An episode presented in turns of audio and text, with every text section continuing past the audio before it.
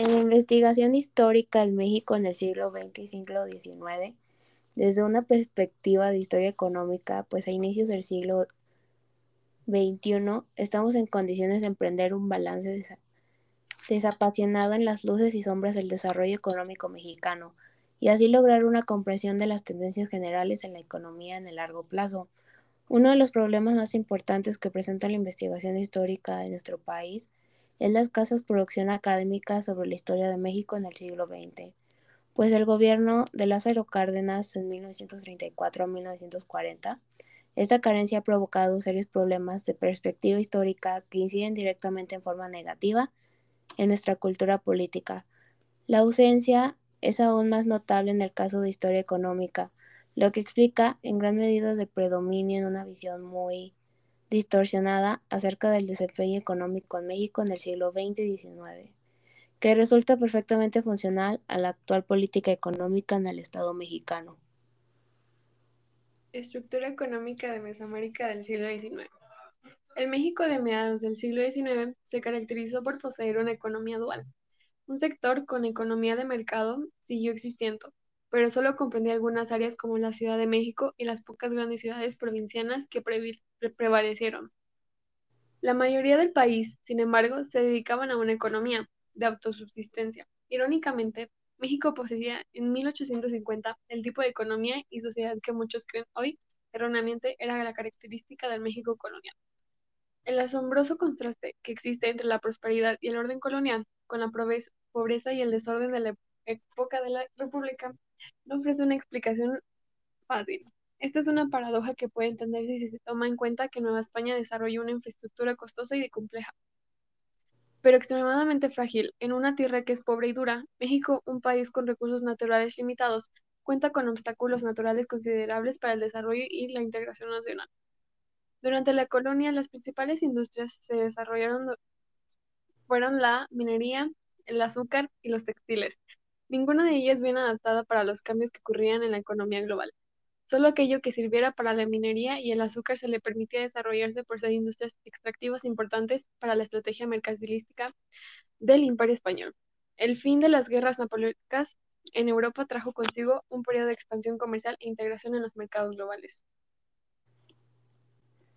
En el siglo XX, la economía se sustentó principalmente en el trabajo humano, al no contar con máquinas o animales de carga. La propiedad y el cultivo de la tierra eran principalmente comunitarios. Las principales fuentes de subsistencia fueron la agricultura, la caza, la recolección, la pesca, el comercio y el tributo. Para el trabajo de la tierra, los mesoamericanos empleaban técnicas como la milpa, que es un sistema agrícola conformado por el cultivo del maíz, frijol, calabaza y la rosa, el labor consiste en la eliminación manual de la vegetación de la superficie terrestre prevista para la labranza. Igualmente instrumentos como el hacha de piedra y la coa, un tipo de asada con extremo puntiagudo, eran ampliamente utilizados para los agricultores. Este procedimiento requería mucho trabajo y resultaba poco productivo. De ahí la necesidad de la participación en la agricultura de prácticamente todos los miembros de la familia. La gran proximidad proximidad de Mesoamérica con sus principales socios comerciales o el acceso relativamente fácil a los más distantes y las conexiones eficientes entre productores y puertos eran una combinación que podía traducirse en cuantiosos beneficios en materia de competitividad. Sin embargo, para perfeccionar la conectividad de la región, el acceso a los mercados, sus empresas, al clima comercial, es necesario hacer mejoras en infraestructuras en el sector energético, en el de transporte y en otros elementos del sector logístico en general. Hay oportunidades económicas relacionadas con ricos recursos naturales y culturales. El rico entorno cultural y los abundantes recursos naturales de Mesoamérica pueden convertirse en un factor decisivo para el desarrollo económico de la región y ofrecer la oportunidad de orientar los sectores turísticos y agropecuarios hacia mercados de mayor valor agregados, Existen cuatro características fundamentales, en gran medida entrelazadas, que en conjunto contribuyen a hacer la RMA un distinto turístico atractivo. Recursos naturales, zonas arqueológicas, ciudades, colonias y patrimonio cultural. Al orientar al sector turístico en torno a los atributos mesoamericanos, se crea una base de atracción turística más amplia. Uno de los desafíos claves del sector será hallar formas de afianzar los vínculos entre los grandes centros turísticos costeros de la región y los mercados nicho ecoturísticos y culturales de menor tamaño, tanto nacionales como transfronterizos.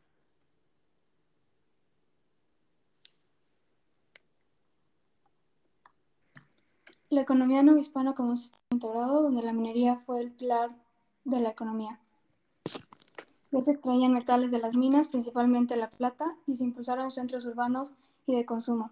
Hubieron cambios económicos por la exportación de productos de la agricultura, como el maíz, trigo, caña de azúcar y avena. De la ganadería, el porcino, equino, bovino y avícola. Durante el siglo XIX, los dos terceras partes de la fuerza de trabajo residían en el campo y todavía en la década de 1930 más del 66.5% de la población era rural. Actualmente México, con una población de casi 130 millones, con una rica historia cultural y una geografía favorable y abundantes recursos naturales, se encuentra entre las 15 economías más grandes del mundo y en la segunda de América Latina. El país tiene instituciones macroeconómicas sólidas y está abierto al comercio. Esto heredado de la época novohispana con los inicios de la globalización económica hasta la fecha actual. La economía novohispana surgió de la vinculación de dos mundos, el indígena y el español, de la inserción de globales. La economía mexicana tuvo un desempeño macroeconómico notoriamente más satisfactorio en el siglo XX que en el siglo XIX. El primer siglo de vida independiente que se caracterizó por combinar periodos de crecimiento lento con otros de prolongado estancamiento o de abierta recesión. A pesar de la falta de indicadores completos sobre estos años, la historia económica del periodo se ha ido escribiendo lentamente y ya contamos con interpretaciones de conjunto que corroboran la tesis del estancamiento económico de México durante el primer medio siglo de la vida independiente. La economía novohispana se divide en dos grandes vertientes. Uno, una economía interna basada en la ganadería, minería, manufactura, política fiscal, hacienda y propiedad comunal. Y dos, una economía externa apoyada en los nexos que la Nueva España mantenía con el exterior mediante dos de las rutas de, navegación más importantes. La agricultura novohispana se desarrolló en forma precaria y muy lenta por la acción de un conjunto de factores. En primer término, la índole consecutiva de la economía colonial, la base de la alimentación general durante el periodo colonial, que sigue siendo el maíz, el frijol, el, frijol, el chile, como hasta la actualidad. En conclusión, a primera vista, la estructura económica que se estableció durante el periodo mesoamericano Subsistía mucho del trabajo humano como la agricultura, la caza, la recolección, la pesca, el comercio, el tributo, la minería, el azúcar y la industria textil, ya que no se podía contar con muchas máquinas, por lo que tuvieron que utilizar recursos naturales para poder desarrollarse económicamente. Y el periodo nuevo hispano fue donde su principal pilar fue la minería, aunque también seguía la agricultura, solo que con más cambios.